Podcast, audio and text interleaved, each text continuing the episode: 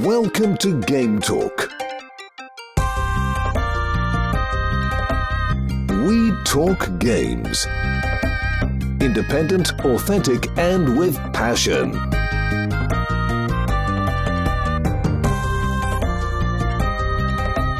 Here is your host, Joey.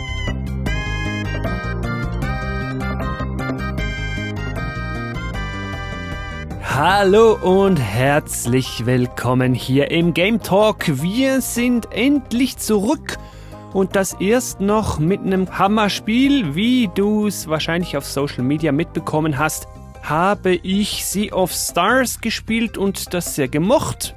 Über das will ich heute sprechen, wie du es dem Titel schon entnehmen konntest und wie immer will ich das hier im Game Talk nicht alleine tun. Ich habe mir drei sehr kompetente Gäste hier in die Sendung eingeladen, davon eine gänzlich neue Stimme.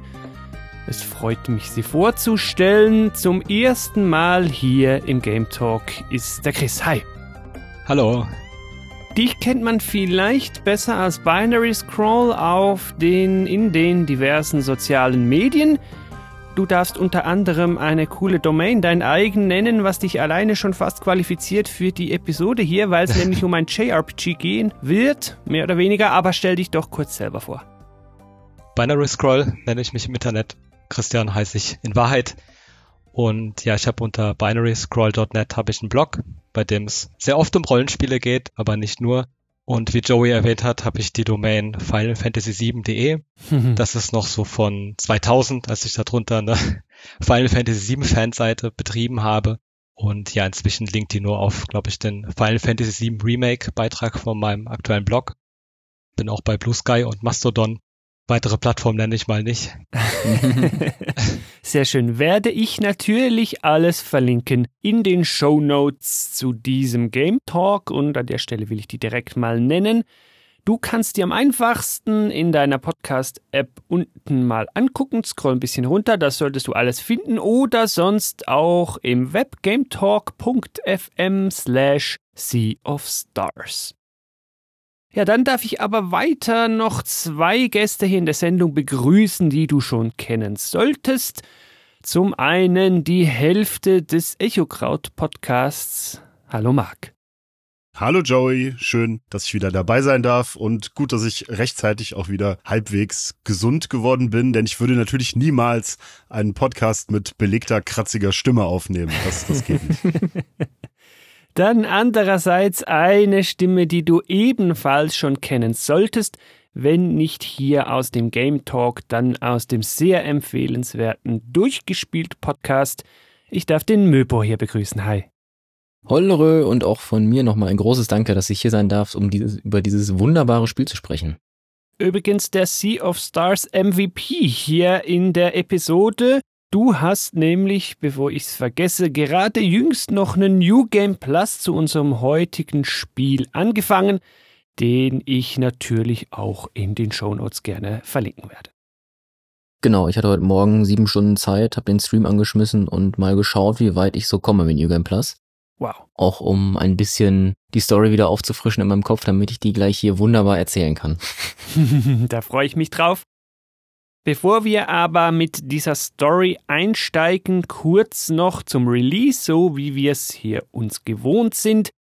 Man sollte ja wissen, das Spiel ist nicht einfach so gepublished worden oder vom Himmel gefallen. Nein, Sabotage Studio oder Studios aus Kanada, könnte man vielleicht kennen von The Messenger aus dem Jahr 2018, haben Sea of Stars, das Thema unserer heutigen Episode, ursprünglich auf Kickstarter finanzieren lassen.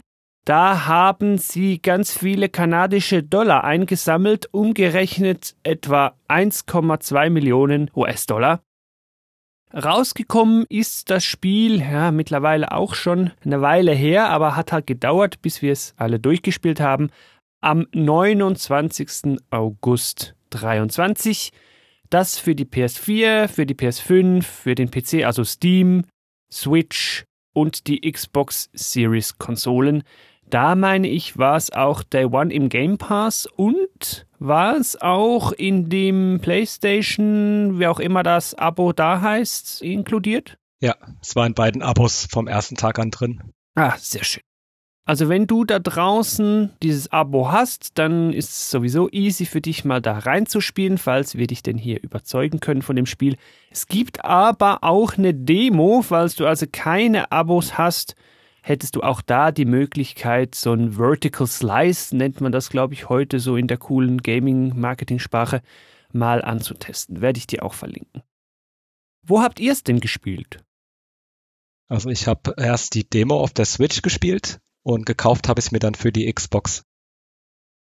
Ich habe es auch auf der Xbox gespielt, beziehungsweise auf der Xbox und auf dem PC, weil ich habe das Game Pass-Angebot genutzt. Obwohl ich auch äh, das bei Kickstarter unterstützt habe und daher einen Steam-Key und eine Switch-Version bekomme.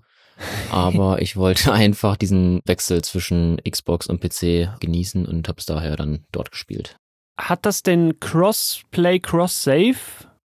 Ja, hat es. Also die meisten Xbox Game Pass Spiele haben das ja irgendwie heutzutage. Ah, cool. Deswegen bin ich immer ganz froh, wenn ich es auf der Xbox anfangen kann, dann am PC wechseln. Und das funktioniert hier auch ganz wunderbar.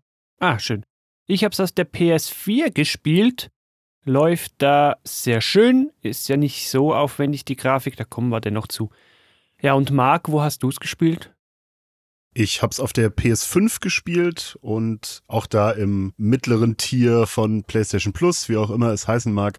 Und fand es ein bisschen schade, dass ich mir das deswegen aber auch dann nicht kaufen konnte, weil eigentlich hatte ich schon vor, das auch käuflich zu erwerben. Ich wollte es aber halt unbedingt auf der PS5 spielen, weil es halt trotz seines Stils doch sehr hübsch ist und ein paar hübsche Effekte hat. Und mhm. ich habe der Switch da nicht so wirklich getraut, muss ich sagen. Ich habe aber die Demo auf der Switch und auf der PlayStation gespielt. Zweimal auch komplett durch, weil ich die auch so toll fand und mich so auf das Spiel gefreut habe. Ich habe es ja nicht auf der Switch gespielt, aber was ich so gehört und gelesen habe, das soll eines der wenigen Spiele sein, das auch gut auf der Switch läuft. Ja, also zumindest die Demo, die lief super. Okay. Und die Vollversion wird da nicht großartig anders sein, denke ich. Ja, glaube ich auch. Also die Switch-Version hat auch das beste Metacritic-Ranking. Oh. 91, PS5 hat 87, Xbox hat 89 und PC hat 88. Hm. Aber wenn wir Warum ganz ehrlich immer, sind, abgesehen von But Switch why? kannst du unterwegs spielen, gibt es ja keine Unterschiede und entsprechend kann man es wahrscheinlich auch nicht wirklich rechtfertigen, die unterschiedlichen Versionen unterschiedlich zu bewerten. Also das sind, wie gesagt, vier Punkte Unterschied maximal und das ist, glaube ich, einfach Präferenzsache. Ja. Meine Freundin hat es auf dem Steam Deck gespielt und da läuft es übrigens auch sehr gut. Okay. Also das heißt wahrscheinlich, ja, halt diese Hybrid-Konsolen-Versionen wären dann wohl die besten, ne? Steam Deck, Switch oder vielleicht Xbox mit so Crossplay-Zeug, ja. Ja, also es ist auf jeden Fall auch ein Spiel, womit man sich schön ins Bett oder aufs Sofa legen kann, um da irgendwie ein bisschen cozy was zu spielen. Dafür taugt es auf jeden Fall. Okay. Ob das Spiel denn aber taugt, hängt zu einem großen Teil auch von seiner Story ab. Und damit sind wir natürlich im Story-Kapitel, wobei hier vorweg gleich gesagt sei, wir werden dir nicht das ganze Spiel nacherzählen, natürlich nicht, spiel's lieber selber. Wir wollen hier aber auch noch nicht spoilern. Das hier soll ein einleitendes Kapitel werden, damit du so ungefähr weißt, worum es so geht, wo wir uns bewegen. Mehr kommt dann aber hinten raus in einem eigenen Story-Kapitel mit Spoilern. Ja, jetzt Möpo hast du uns aber schon eine hübsche Story-Zusammenfassung versprochen und darauf bin ich jetzt sehr gespannt. Ja, also es beginnt damit, dass wir eins von zwei auserwählten Kindern als Protagonisten auswählen. Da ist einmal die Valere, also V-A-L-E-R-E E geschrieben. Ich weiß nicht, wie man es wirklich ausspricht. Und äh, Sale, das sind zwei ähm, auserwählte Sonnenwendenkrieger in Spee. Und äh, der eine verkörpert eben die Kraft der Sonne und sie verkörpert die Kraft des Mondes. Und die müssen in dieser Welt, in der sie leben, dafür sorgen, dass der Flashmancer, das ist der große Oberbösewicht mit dem coolsten Namen ever, äh, seinen Plan durchsetzen kann, die sogenannten Eremiten in der Welt wieder aufzuwecken oder diese zu Weltenfressern gedeihen zu lassen. Und da ist es eben die Aufgabe der Sonnenwendenkrieger, da bei einer Sonnenwende ihre Magie einsetzen zu können, um mit denen sie eben diese Eremiten schwächen können, damit sie sich nicht verwandeln können und alles den Bach runtergeht. Und das ist so der, der große Aufhänger. Aber das Spiel bietet natürlich auf dem Weg dorthin noch sehr viel weitere Punkte. Und man lernt natürlich auch noch weitere Charaktere kennen. Es ist alles sehr, sehr schön erzählt, sehr schön gemacht. Und äh, selbst mich als jemand, der nicht sehr gerne liest in Videospielen, da habe ich auch einen eigenen Podcast zu gemacht mal, muss ich sagen, dass das echt eine tolle Geschichte ist und ich auch wirklich mich gern mit den ganzen Charakteren beschäftigt habe. Also es ist alles sehr, sehr liebevoll und sehr schön und gut gemacht. Was da gut hilft, ist, dass die Textmenge auch nicht so überladen ist wie bei vielen Spielen, die aus Japan kommen. Also es gibt keine Sprachausgabe und ähm, die Texte, die sind jetzt nicht knapp, aber sie kommen schon auf den Punkt, so dass man die halt auch gerne liest und halt nicht wie bei äh, vielen japanischen Spielen inzwischen von gefühlt tausend Stunden vertonten Dialog erschlagen wird. Ja, ja. Genau, also wenn man da mit jemandem anspricht, dann haben die halt ihre drei, vier Textboxen mit jeweils zwei Zeilen und dann ist es halt erzählt, was sie sagen wollen. Mhm, Das mhm. finde ich immer ganz angenehm. Wir starten das Spiel also als diese beiden Charaktere, wie man die spielt, dazu kommen wir dann gleich noch. Wir laufen da durch die Welt und sollen, wie gesagt, den Flashmancer und seine Schergen und Kreaturen irgendwie aufhalten. Ich glaube, das kann man hier sagen, habe ich noch recht im Kopf. Möpur, du hast ja erst gerade wieder angefangen. Das hat irgendwie was Zyklisches. Diese Sonnenwendenkrieger-Kinder, die fallen ja irgendwie in irgendwelchen Abständen mal so wirklich vom Himmel. Die sind dann irgendwie auserwählt. Und kommen auch die Bösen irgendwie regelmäßig zurück oder bin ich da jetzt falsch gewickelt? Also die Sonnenwendenkrieger, die werden tatsächlich vom Storch gebracht auf die Insel. das ist ganz witzig. Und ähm, die Bösen, kontinuierlich werden die immer stärker, aber die können eben nur zu einer Sonnenfinsternis geschwächt werden. Hm. Und dazu werden eben diese Sonnenwendenkrieger ausgebildet und wir treffen auch unsere Vorgänger, die jetzt aktuell gerade im Amt sind sozusagen. Aber die nächste Generation sind wir dann. Und äh, mehr ist natürlich immer besser und wir erfahren auch, dass es früher noch viel mehr gab, die aber alle vom irgendwie vom Eremiten der Zwietracht ausgelöscht wurden. Und deswegen ist da ein großer äh, äh, Krieg irgendwie entbrannt. Und äh, es ist alles sehr, sehr dramatisch. Aber ja, so machen wir uns beide zusammen mit unserem besten Freund Gal, äh, der leider keine Fähigkeit hat, außer dass er einfach super lieb ist Und gut kochen kann. und gut kochen kann. Genau, er ist ja der Kriegerkoch und schließt sich uns an. Und so haben wir halt von relativ Anfang an, kann man sagen, eine klassische Dreierparty, die sich dann äh, ja, auf den Weg macht, die Welt zu retten. Wir haben das jetzt eben nur so ganz kurz erwähnt. Können wir noch mal kurz sagen, wie der Bösewicht heißt? Der Flashmancer.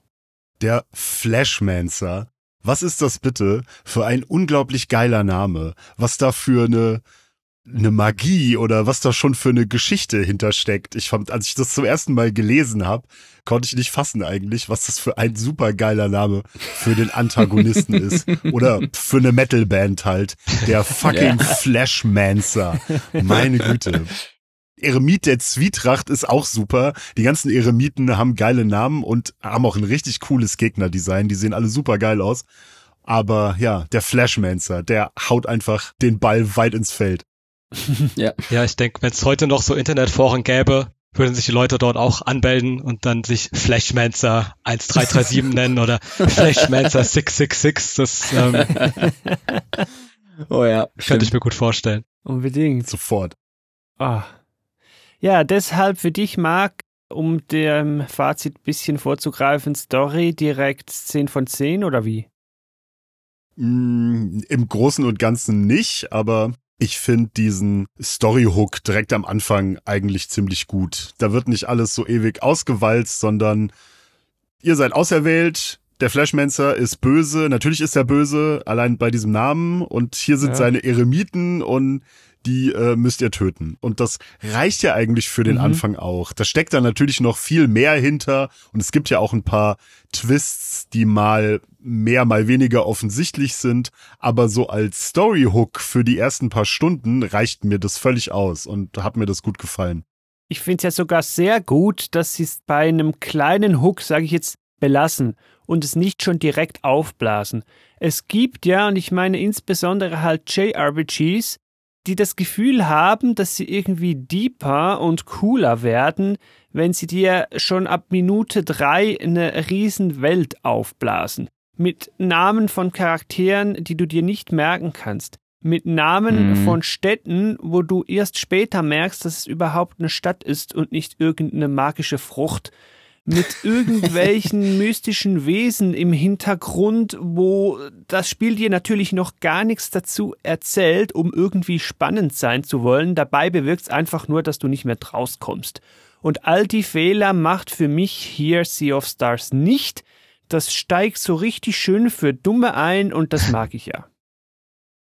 Ja, ich mag auch, dass man wirklich einfach direkt ins Spiel einsteigt. Also, dass du nicht irgendwie lange noch Vorgeschichte hast, also was du auch schon meintest, aber dass du halt wirklich direkt einfach anfangen kannst zu spielen und was machen und dir dann beim Spiel äh, die Geschichte erzählt wird. Also, du hast da eben nicht dieses lange äh, Cutscenes weiterdrücken, dass du weißt ja, okay, bla bla, okay, jetzt machen wir noch das. Und auch das Tutorial und alles ist ja echt angenehm gestaltet. Mhm. Also ich fand die Story auch positiv. Ist jetzt nicht die krasseste Story. Ich habe auch, während ich gespielt habe, so online mitgekriegt, manche fanden die irgendwie gar nicht gut oder fanden die voll enttäuschend. Hm. Ähm, ich muss aber sagen, ich konnte das nicht so nachvollziehen. Also ein Stück weit ist natürlich subjektiv. Es gibt viele Stories mit Wendungen und, und Offenbarungen, die mir dann auch einfach egal sind, weil irgendwas da nicht funkt. Aber so ganz konnte ich halt Kritikpunkte nicht nachvollziehen und fragt mich auch manchmal, was dann die äh, Erwartungshaltung ist. Ich denke, das kann man ja schon vorgreifen. Das ist eine sehr große Hommage so an die 16-Bit-Ära, äh, vor allem an Chrono Trigger. Und ich sag mal, dort waren die Geschichten ja auch nicht super komplexe Meisterwerke. Natürlich hat das jetzt keine Geschichte wie Xenogears oder wie ich gehört habe, Chained Echoes. Es ist halt alles so ein bisschen kleiner, würde ich jetzt mal im Vergleich sagen, aber das heißt halt nicht, dass die irgendwie langweilig oder blöd wäre. Also Mhm. ich hatte durchaus meinen Spaß mit der Geschichte, die das Spiel erzählt hat. Kann ich wirklich alles nur unterstreichen und ich hoffe, du da draußen bist jetzt schon ein bisschen heiß auf den Titel, ohne dass wir dich dann nachher noch spoilern müssen. Mhm. Wenn du jetzt aber, und das würde ich absolut verstehen, ja, noch wissen willst, ja, was ist denn das überhaupt für ein Spiel? Was tut man denn da? Wie sieht denn das Gameplay aus? Dann bist du in diesem Kapitel hier genau richtig. So den groben Aufhänger, den habe ich früh schon gesagt. Es geht um ein JRPG, das aber nicht aus J stammt. Es ist nämlich aus Kanada, aber egal. Und sich, Chris, du hast es gerade eben noch gesagt, so mehr oder weniger offensichtlich bei verschiedenen Größen der 16-Bit-Ära bedient. Du hast Chrono Trigger genannt. Vielleicht kann man Secret of Mana hier noch in den Ring werfen. Optisch, da das lehnt es sich sowieso an diversen Spielen an, aber dazu kommen wir dann im nächsten Kapitel. Ja, was muss man denn zu dem Spiel wissen, wenn es ums Gameplay geht? Ich glaube, das Wichtigste ist, dass man im Kern halt ein, ein rundenbasiertes Kampfsystem hat, wo man sehr viel Zeit mit verbringt. Was ja, wie du sagtest, schon sehr an, an Chrono Trigger erinnert. Zum einen halt, wenn man, wie gesagt, schon so eine Dreierparty hat, die allerdings, je größer die Party ist, immer variantenreicher werden kann, weil du während des Kampfes einfach so deine äh, Mitglieder auswechseln kannst, was ich super gut finde, Mhm. dass du halt nicht einen wechselst und dann der erstmal einen draufkriegt, sondern halt direkt angreifen kann. Was dazu führt, dass du verschiedene Kombos ausführen kannst, also mit mehreren Charakteren zusammen einen Angriff, was super cool ist. Du hast äh, Magieangriffe natürlich. Die haben alle ähm, eine Handvoll allerdings nur, also sind irgendwie drei oder vier äh, Zaubersprüche, die sie alle lernen können, die auch nicht irgendwie großartig gelevelt werden, sondern eher eine andere Mechanik bedienen. Und ich hoffe, ich äh, stolper mir da jetzt nicht selber über die ganzen äh, Stränge, die ich gerade anfange. aber es ist halt, mh, auf den ersten Blick ist es, glaube ich, ein recht simples Kampfsystem. Aber die haben halt nach und nach führen sie immer mehr Systeme ein, die man nutzen kann, um, ich sage mal, effektiver zu kämpfen, aber nicht unbedingt alle nutzen muss. Also die Gegner haben, ähm, die greifen nicht einfach jede Runde ganz normal an, sondern äh, manchmal schlagen sie und manchmal machen sie auch einen Spezialangriff. Aber bevor diesen Spezialangriff kündigen sie den quasi an, dass sie jetzt in zwei Runden was Großes machen und dann erscheinen halt so ein paar Symbole über deren Köpfen, sodass zum Beispiel irgendwie ein Schwert, ein Hammer, eine Sonne und ein Mond da ist. Und dann muss man es eben schaffen, vor Ablauf dieser zwei Runden einmal mit dem Hammer, einmal mit dem Schwert, einmal mit dem Sonnenzauber und einmal mit dem Mondzauber auf sie zu wirken. Dann Mhm. sprengt man quasi diese Symbole weg und dadurch wird der Angriff dann zurückgesetzt, also beziehungsweise ausgesetzt. Dann hat man ihn quasi gekontert oder deaktiviert, wie auch immer man das nennen möchte. Und dadurch wird man mehr oder weniger gezwungen oder dazu verleitet, inspiriert, auch mal andere Angriffe zu machen, als einfach immer nur stumpf den zu spammen, der halt den meisten Schaden macht, weil man eben nicht nur viel Schaden machen will, sondern eben auch auf andere Sachen achten muss. Ich meine, das ist das, in Anführungs- und Schlussstrichen, neue Element und vielleicht auch so das einzige Element, was das Gameplay bzw. die Kämpfe hier so ein bisschen auffrischen will und was dafür sorgt, dass das halt eben mehr ist als einfach nur ganz klassisch hier wählt die Fähigkeit und drück A. Vielleicht um das gleich noch ein bisschen auszuführen, denn was das letztlich bewirkt, ist, die Kämpfe sind je nachdem halt dann eben nicht mehr nur Kämpfe, sondern werden zu kleinen Rätseln.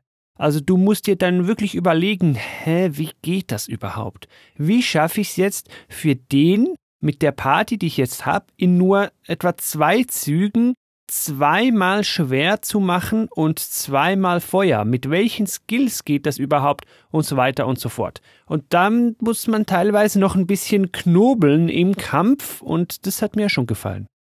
Das fand ich auch echt cool. Also gerade weil du ja mit deinen drei Partymitgliedern, beziehungsweise mit mehr, aber mit drei Aktiven eben auch dann nochmal ein bisschen tricksen kannst, weil du kannst ja sagen, ja, okay, wenn ich jetzt den Skill mache, könnte ich da zwei Symbole wegmachen aber dafür habe ich nicht genug Mana, also gebe ich jetzt mit dem anderen erstmal eine Potion, dann wechsle ich den noch aus, hau einmal so drauf, dadurch passiert dann das und das und dann kann ich mit dem dritten meinen Special Move machen, der dann alle Symbole wegmacht. Mhm. Und da kann man schon echt viel Zeit reinstecken. Auf der anderen Seite kann man natürlich auch sagen, ja, okay, jetzt kassiere ich halt hier einen Schlag vom Gegner und spam halt trotzdem nur meinen Feuerball, wenn ich das will. Aber mich hat es sehr glücklich gemacht, da irgendwie diese Rätsel zu knacken oder so gut es geht. Denn auch wenn du nicht alle Symbole wegmachst, kannst du damit trotzdem die Angriffskraft des äh, Gegners schwächen. Das stimmt, ja. Theoretisch würden, wenn alle weggehen, die Kraft auf 50 Prozent sinken, aber wenn alle weggehen, geht es natürlich ganz weg. Aber so kannst du halt stückweise irgendwie auf 80 Prozent oder 60 Prozent den Angriff schwächen und das ist auch schon nicht verkehrt. Ja. Meistens ist das ja eine Vorbereitung für irgendeinen gegnerischen Special Move. Ja, und das kann man dann so dämpfen, ja. Genau, was ich auch noch cool fand, ist, dass es einen relativ kleinen Mana-Pool nur gibt. Also du hast irgendwie 20 Mana oder so, wenn es hochkommt, ganz am Ende. Und ein Angriff kostet halt irgendwie schon sechs oder sieben oder acht oder so. Das heißt, du kannst pro Kampf theoretisch nur dreimal zaubern. Musst eine Potion nehmen oder du greifst halt normal an mit deiner Waffe, was zum einen halt dein Mana auffüllt und auch nochmal solche, ich nenne es mal ganz stumpf, Verstärkungskugeln von den Gegnern droppen lässt, du auch wieder aufsammeln kannst und dadurch bis zu dreimal deinen Angriff oder deinen Heilzauber oder was auch immer nochmal buffen kannst wieder, was halt auch wieder nochmal eine extra Ebene ist im Kampf. Und das alles aber, auch wenn es jetzt hier zum Zuhören ein bisschen nach viel klingt, schön häppchenweise und danach ist dann aber auch gut. Viel mehr kommt nicht dazu. Also da müsst ihr euch nicht mit unglaublich vielen Systemen auseinandersetzen oder so. Das beherrscht man dann ziemlich gut. Das Einzige, was noch ist und was zumindest für mich durchgehend eine kleine Herausforderung blieb, ist so ein Timing-Element. Beim Blocken als auch beim Angreifen gibt es verschiedene Moves, auch schon die Standardangriffe, bei denen man getimed eine Taste drücken muss. Ja, das braucht ein bisschen Übung, aber fördert natürlich auch, dass man aktiv mit dem Kopf beim Kampf dran bleibt. Das klingt jetzt auch wirklich nach total viel, wenn man das so hört aber sie schaffen es sehr gut, dass sich das alles gut einfügt und sich das sehr organisch anfühlt. Weil wenn ich das jetzt so hören würde zum Beispiel und das Spiel nicht kennen würde, würde mich das schon wieder eher abschrecken, mhm. weil ich habe mit diesen gerade in letzter Zeit ja jetzt öfter herausgekommenen Spielen, die eben, genauso wie Sea of Stars, versuchen dieses 16-Bit-Feeling halt zu beschwören Hauptsächlich waren das Rise of the Third Power, Chained Echoes, das wir schon genannt haben, und jetzt Sea of Stars. Und die ersten beiden haben für mich das große Problem, da ist richtig viel Arbeit in die Kampfsysteme geflossen und die sind voll mit Systemen und auch richtig coolen Ideen. Aber ich finde, es ist einfach too much, weil dadurch wird jeder Mobkampf auf der Karte wird zu einem Bosskampf und dauert fünf Minuten. Und wenn du nicht die ganze Zeit aufpasst und diese Systeme alle lernst, alle beherrschst und auch alle anwendest, dann siehst du, je nachdem, wie du dir den Schwierigkeitsgrad einstellst, aber dann kriegst du richtig Probleme auch, wenn du das nicht alles kannst und alles machst. Mhm. Und hier bei Sea of Stars, finde ich, bekommen sie es gut hin, dass das eben nicht so ist. Da haben sie ein gutes Balancing aus. Hier sind unsere Systeme, die bringen wir dir nach und nach bei und die kannst du alle benutzen. Du kannst es aber auch so versuchen, dann wird der Kampf ein bisschen schwieriger halt, aber ist trotzdem schaffbar. Ich meine, diese ganzen alten 16-Bit oder noch älter JRPGs haben ja alle sehr simple Kampfsysteme, wo du meistens X drückst und angreifst, bis du halt gewonnen hast. Zauberpunkte hebst du dir äh, für einen Boss auf meistens und dass die Kämpfe so kleine Rätsel sind, das kommt dann hauptsächlich bei den Bossen erst vor. Und die anderen Kämpfe, die klickst du halt irgendwie alle so weg. Und die gehen auch richtig, richtig, bei Chrono Trigger oder so zum Beispiel, die gehen ja auch richtig schnell, die Kämpfe. Ja, weil du ja auch keinen Kampfbildschirm hast, der erst einblenden musst. Du läufst da lang, der Gegner kommt, die Anzeigen erscheinen, du kämpfst ein paar, äh, zehn Sekunden oder so, und dann ist der Kampf meistens schon wieder vorbei. Und richtig zur Sache geht's dann erst bei den Bossen. Mhm. Das ist bei Sea of Stars nicht immer so. Es gibt auch ein paar herausfordernde Kämpfe, in die du halt einfach so reinläufst. Aber das nimmt nie überhand. Und ich finde, das bekommen sie besser hin als andere Spiele, die halt auch versuchen, dieses Oldschool-Feeling so herbeizubeschwören. Das gelingt ihnen in Sea of Stars am besten von all diesen Teilen und hat mir richtig, richtig Spaß gemacht. Als Ja. das anfing mit diesem System, jetzt benutze äh, diese Elemente und diese Angriffe, um die Angriffe zu unterbrechen, schon in der Demo. Da dachte ich auch, oh nein, jetzt, das ist ihr erstes System von fünf verschiedenen Systemen und dann muss ich irgendeine Leiste immer im grünen Bereich halten und dann muss ich das machen und dann muss ich diese Fähigkeit benutzen. Aber so schlimm wird's zum Glück nie. Also es lässt sich alles prima spielen und sie haben da äh, eine gute Balance hinbekommen, was mich sehr, sehr gefreut hat. Und wenn dir die Kämpfe mal zu lang sind, kannst du ja immerhin noch probieren, sie zu umlaufen, denn es sind keine Zufallskämpfe. Du siehst die Gegner auf der Map und die spawnen auch erst wieder, wenn du wieder auf die Map zurückkommst. Ja, ich finde auch so ein paar Sachen von früher haben sie auch nicht mitgenommen, so ein bisschen altlassen. Also wie gesagt, es gibt keine Zufallskämpfe. Auch, dass du jederzeit von deiner kompletten Partie, also du kannst ja nur mit drei Figuren aktiv spielen, aber du kannst sie jederzeit im Kampf wechseln. Also hast du jetzt nicht, ich glaube, wie bei Octopath Traveler irgendwelche Leute auf der Reservebank, die Mhm. dann nicht mitleveln und dann dich nerven, weil du die dann doch brauchst und dann sind die alle zu schwach. Und du hast halt auch kein Grinden, weil das Spiel halt so balanciert ist, dass du ja so bestimmten wichtigen Abschnitten ein Level abkriegst. Ähm, du kannst ein bisschen Skillpunkte verteilen, aber alles relativ low und es gibt halt keinen Punkt, wo du irgendwie exzessiv da wiederholt Kämpfe machen müsstest. Ja. Da bin ich auch ganz froh, dass sie sich so die richtigen Sachen von früher herausgepickt haben. Mhm. Ja. Auch beim Charakter mm, customizen, wenn man das so nennen will, ja, wie du schon angeschnitten hast, bleibt das wirklich simpel. Also beim Levelaufstieg kannst du wählen, ja, gebe ich jetzt hier Punkte in Verteidigung oder in Mana oder in HP oder so. Du kannst auch nicht immer alles wählen. Ja, keine Ahnung, wie fest sich das dann wirklich auswirkt. Man kann das nicht zurücksetzen, aber ich habe nicht das Gefühl, dass man sich wirklich verskillen kann. Es ist wirklich simpel. Nach dem Kampf bekommst du XP und mit Levelaufstieg steigern sich deine Grundwerte sowieso schon und so. That's it. Also da bleibt es dann wirklich auch angenehm simpel, wie auch im Kampfsystem, das wir jetzt besprochen haben. Das haben wir jetzt so rübergebracht, als wäre es vielleicht kompliziert, aber glaubt's uns einfach, es geht wirklich. Da kommen noch Ultimates dazu, so Kombos, ja, aber dann ist dann wirklich mal Ende. Ja, also überfordert habe ich mich eigentlich nie gefühlt. Ja, eben ich auch nicht. Und wenn man sich überfordert fühlen würde, dann wäre nebst dem Mark wahrscheinlich ich so der Zweite, der das gemerkt hätte, ja. Ja, man kann das ja auch beheben durch diese Relikte, was auch nochmal was anderes ist. Es kommt noch was dazu, was eigentlich sehr simpel.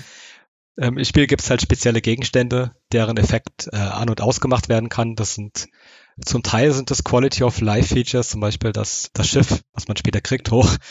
Es ist kein Spoiler, dass du in einem JRPG irgendwann ein Schiff hast, aber das Relikt kann dafür sorgen, dass es sich schneller bewegt. Und es gibt äh, so ein paar andere Effekte, aber es gibt auch Sachen, die auch in die Balance eingreifen, indem sie zum Beispiel den Schaden reduzieren, den du bekommst, oder dir so eine Art äh, Assistenten geben, der dich manchmal automatisch blocken lässt, wenn du das mit den Timings nicht hinbekommst. Mhm.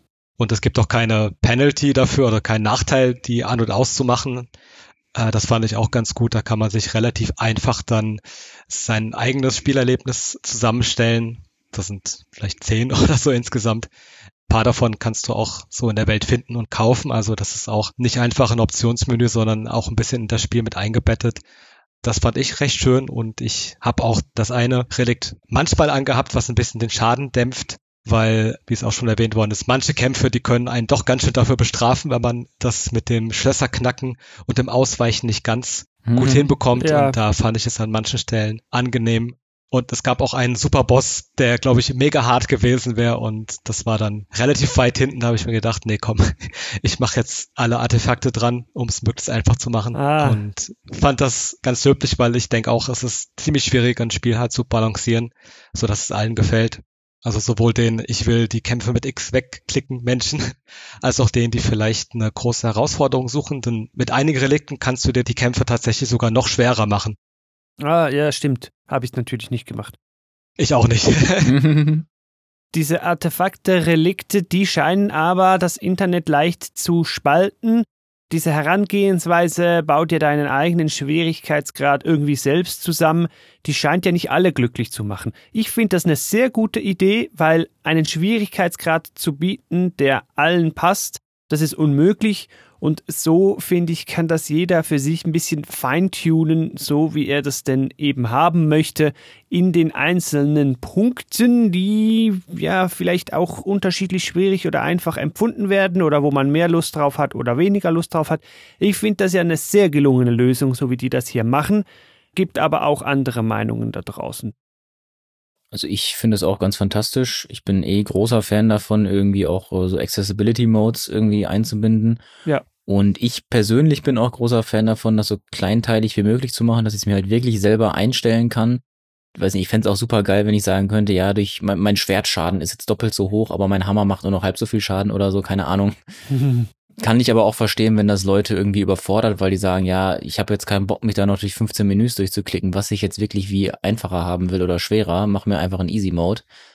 Aber auch da ist es ja jetzt nicht so schlimm bei Sea of Stars, also so, also was heißt jetzt schlimm, aber da ist es ja auch nicht so, dass du da jetzt 15.000 Sachen hast, sondern du hast halt eigentlich, glaube ich, drei oder vier äh, von den Relikten, die es dir wirklich aktiv einfacher machen. Und die kannst du halt an- oder ausschalten.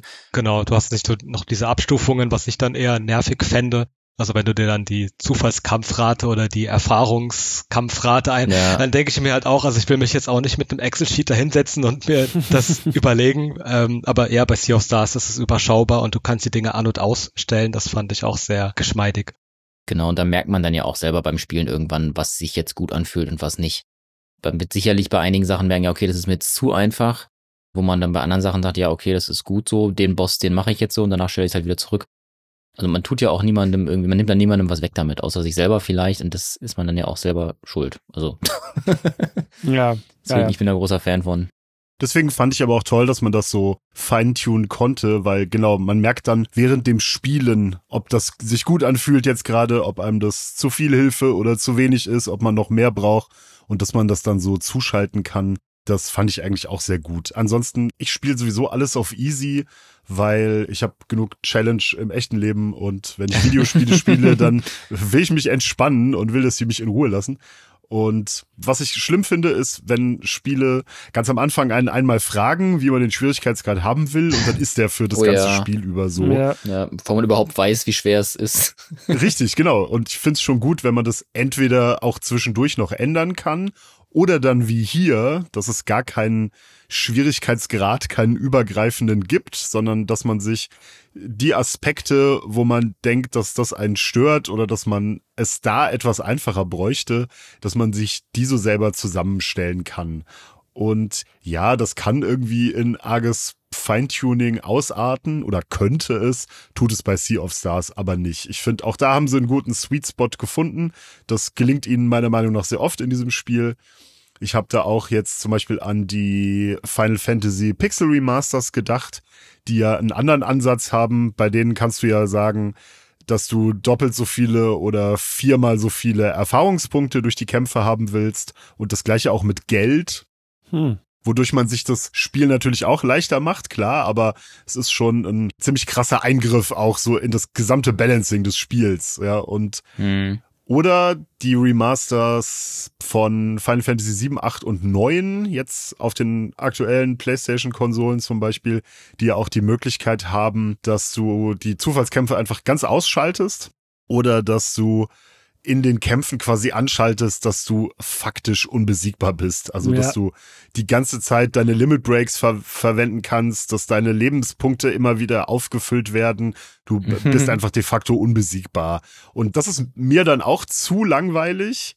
Aber wenn ich halt merke, dass ich den Kampf gerade am Verlieren bin, dann würde ich es wahrscheinlich doch einschalten. Ja, also mhm. da war ich immer so ein bisschen zwiegespalten. Das ist eigentlich nur geil, wenn du sagst, jetzt will ich das Spiel einfach mal in zehn Stunden irgendwie durchkloppen und äh, mache hier einfach alle Kämpfe aus und in den Bosskämpfen mache ich halt an, dass ich unbesiegbar bin. Dafür mag das irgendwie sinnvoll sein, aber so um das normal durchzuspielen, ist das eher too much einfach. Und deswegen hier cool, dass man sich das so feintunen kann. Ich habe auch relativ schnell angeschaltet, dass ich glaube 30 Prozent weniger Schaden irgendwie die Gegner machen, mhm. weil ja. das irgendwie das Hauptproblem war, dass einfach der Damage Output von den Gegnern, wenn man nicht perfekt geblockt hat, doch schon oft sehr hoch ist und dann ist man relativ schnell auch gerne mal tot. Und dann ging es eigentlich so ein Großteil des Spiels und gegen Ende habe ich dann aber auch immer mehr davon zugeschaltet, um es dann halt einfach durchzuspielen. Ja. Um uns mal von den Kämpfen zu lösen und mal kurz zu gucken, was es denn sonst noch so in dem Spiel gibt, da wären wohl noch Rätsel zu nennen, wobei die ja ab und zu vorkommen, nicht wahnsinnig knifflig sind und sich meist darauf beschränken, irgendwelche Fähigkeiten einzusetzen, die man bekommen hat, irgendwelche Key-Items einzusetzen, die man bekommen hat und dann irgendwelche Blöcke umherzuschieben, Schalter zu aktivieren, wo hoch zu klettern und so weiter.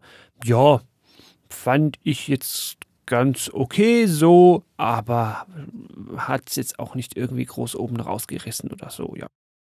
Ja, ich fand es ganz angenehm, dass du halt ja so ein bisschen Zelda-Light-mäßiges hattest, auch in den Dungeons. Ein bisschen Puzzle zu lösen, ohne dass es jetzt so kompliziert wird, weil ja, mir geht es dann ähnlich. Ich habe da inzwischen auch nicht mehr so eine Nerve, super vertrackte Dungeons mit irgendwie Rätseln, die man dann irgendwie über den ganzen Dungeon übergreifend verstehen muss da finde ich, hatten die einen guten Mittelweg, dass halt ein Dungeon nicht einfach nur, ich laufe da durch und hau alles tot, was mir in den Weg gerät ist, sondern dass du halt dann auch dieses Erkunden hast, dass du ein bisschen dich da weiter puzzelst und allgemein fand ich es halt schön, bisschen zu erkunden, so nach Schätzen zu gucken, nach äh, Kochzutaten zu suchen. Mhm. Sagen wir, dieser Erkundungsaspekt ist ja genau das, warum ein Kampf dann eben nicht zehn Minuten verzehrender Bosskampf sein sollte, weil du willst ja auch ab und zu ein bisschen was schauen und nicht an jeder Ecke ähm, in ewig langen Encounter rennen. Immer Angst haben müssen vom nächsten Zufallskampf, ja. Sea of Stars ist ja auch ein Spiel, wo du in den Dungeons keine Karte hast. Und wenn du da dann zu viele Kämpfe hast, die zu lange dauern, ich erinnere mich da ganz schlimm an, vergesse ich natürlich den Titel, ich komme da später nochmal drauf. Jedenfalls gab es ein Spiel, das es auch nicht hatte, äh, und da gab es halt Zufallskämpfe und dann waren die Kämpfe so lang irgendwie, dass ich danach nicht mehr wusste, wo ich hin wollte. Also weil die oh. natürlich auch einen eigenen Kampfscreen hatten. Ja, Golden Sun war es, genau. Gab halt irgendwie einen Dungeon, wo ich mich halt ewig drin verrannt habe, dann wollte ich irgendwo hin, dann musste ich aber wieder kämpfen zweimal, dann wusste ich nicht, ja, kam ich jetzt von oben oder von unten. Und dann habe ich es halt irgendwie auch erst viel zu spät wieder gemerkt.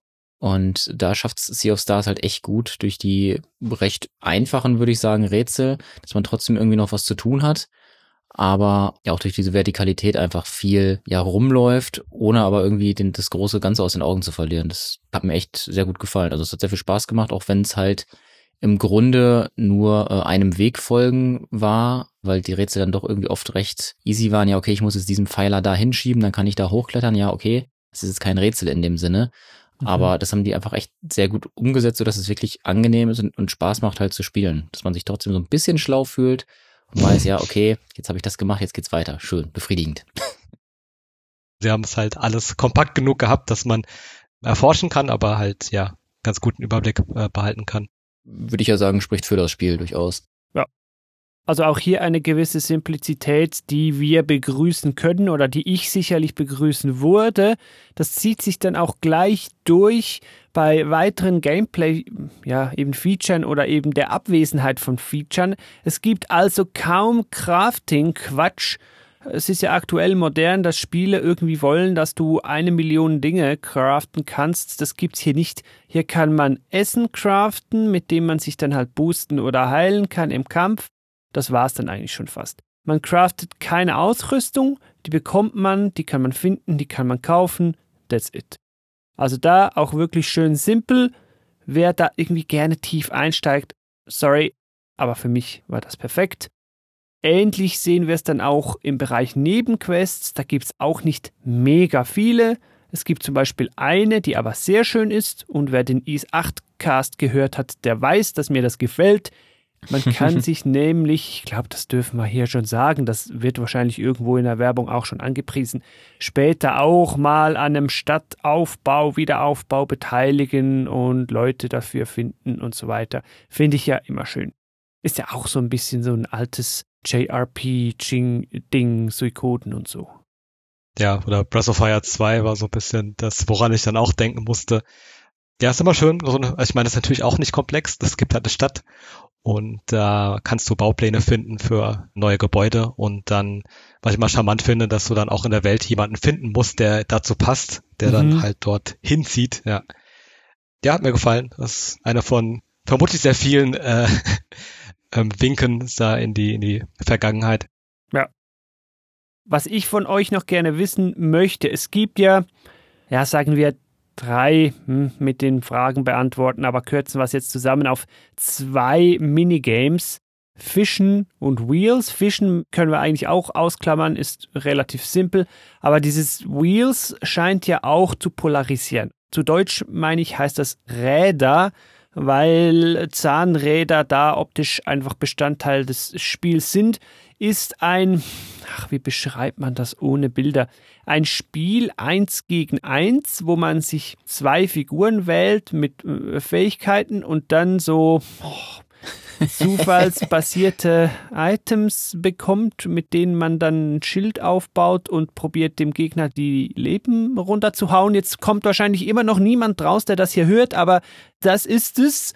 Wie hat euch das gefallen? Das würde mich jetzt noch interessieren. Also mir hat's nicht gefallen. ich kann aber auch nicht genau sagen, woran. Also das hat mir irgendwie, ich glaube, zu wenig Zug gehabt, ein bisschen wenig Kontrolle, weil du hast halt ein bisschen wie bei so einem einarmigen Banditen, kannst du halt da immer so rollen. Das ist eine gute Beschreibung, ja, genau. Es hat das Glückselement, definitiv. Ja, also ich sag mal, mich hat es jetzt nicht abgeholt, wie man auch schön neudeutsch sagt, aber mhm. ich kann jetzt auch nicht den Finger drauflegen, warum. Ich denke mal, das ist halt subjektiv wie bei vielen Minispielen, die sind natürlich anders als die Grundmechaniken des Spiels, für das man sich das jetzt kauft. Also ich habe mir das natürlich nicht gekauft, um einarmiger Bandit zu spielen. Ich habe es auch wirklich versucht, weil es quasi für, um alles komplett zu haben, wäre das, äh, hätte es noch gefehlt, aber ich, ich persönlich konnte es nicht über mich bringen, aber vielleicht gibt's ja in der Runde einen Fan von dem Spiel.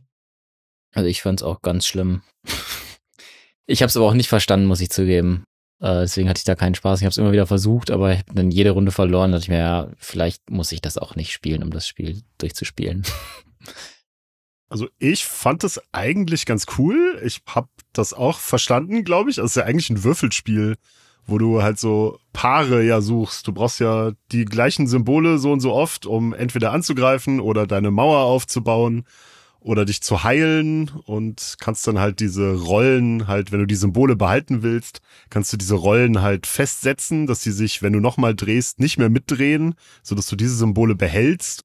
Also wie als wenn du die Würfel quasi zur Seite legen würdest und die anderen Würfel schmeißt du wieder in den Würfelbecher, um halt nochmal mehr von den gleichen Symbolen oder gleichen Zahlen halt, wenn du mit normalen Würfeln würfeln würdest, zu bekommen. Also ich fand es irgendwie schon ganz cool, aber habe das jetzt auch nicht besonders oft gespielt, weil ja, ich weiß, man braucht das für irgendeine Trophäe oder für diesen wenn du alles machen willst, muss man da irgendwie in jeder Stadt irgendwen besiegen, aber habe ich natürlich nicht gemacht und habe ein paar Partien davon gespielt, dachte mir, hey, das ist ganz cool, selbst das Minigame gelingt ihnen gut und dann habe ich es auch wieder sein gelassen. Also, ich fand cool, dass sie sowas haben, ist natürlich auch wieder eine Verbeugung vor den äh, Kartenspielen aus den alten Final Fantasies oder so.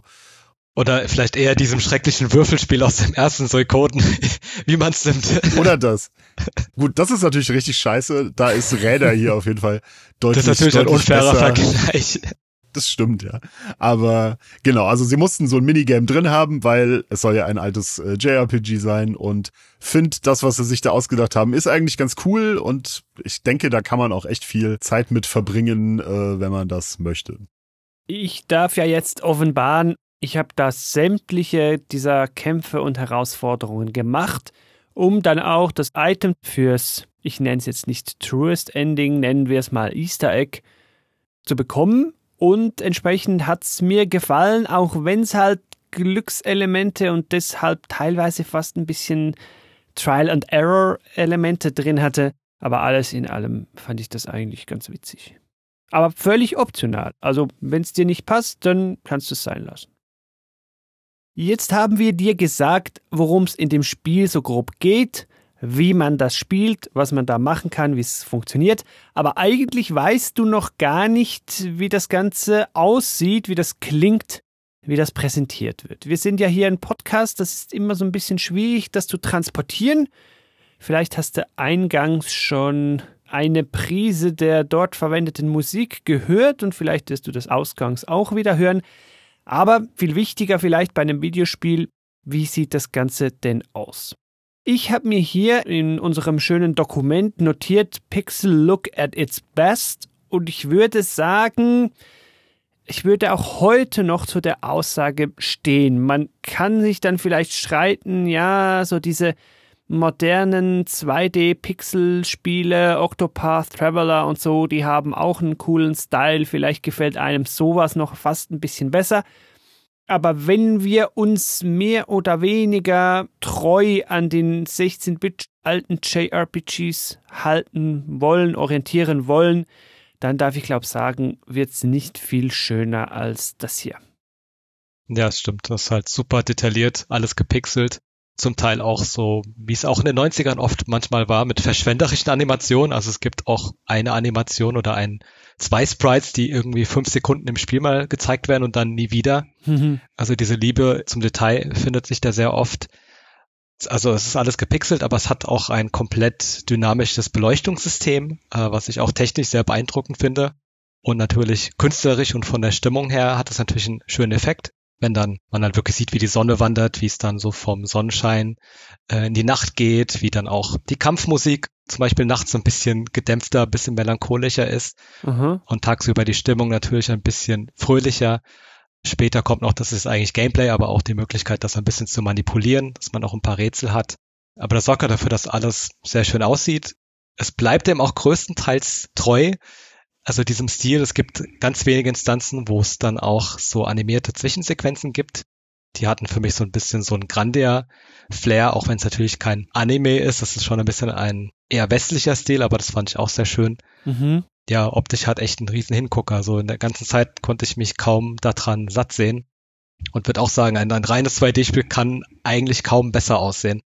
Vielleicht müssen wir das hier noch sagen, auch wenn wir hier das Gefühl haben, das ist wahrscheinlich klar, aber einfach, dass es wirklich klar ist, wir gehen grundsätzlich von einem 2D so Top-Down beziehungsweise so schräg Top-Down Spiel aus. Also ich sage ja da immer die alten 2D Pokémon Spiele, so oder die alten RPG-Maker-Geschichten. Oder ja, ihr könnt auch wieder an Suikoden denken, ihr könnt auch wieder an ein Secret of Mana denken oder ihr könnt auch wieder an ein Chrono Trigger denken. So den Look haben wir hier einfach in noch detaillierter, in noch hübscher. Ja, so viel kann man gar nicht drüber sagen. Es sieht einfach schön aus. Bei aller Liebe für den sehr, sehr gelungenen Stil, für die sehr, sehr gelungene Grafik, ich hatte es doch, um noch einen Kritikpunkt zu nennen, wenn auch nur sehr selten, ging mir bei Chained Echoes wohl auch schon so, dass ich manchmal leicht Probleme habe, Tiefen zu erkennen oder abschätzen zu können. Also zu wirklich immer zu sehen, ah, da kannst du durch, das wäre eigentlich ein Torbogen. Ah, da könntest du eigentlich unten durchlaufen.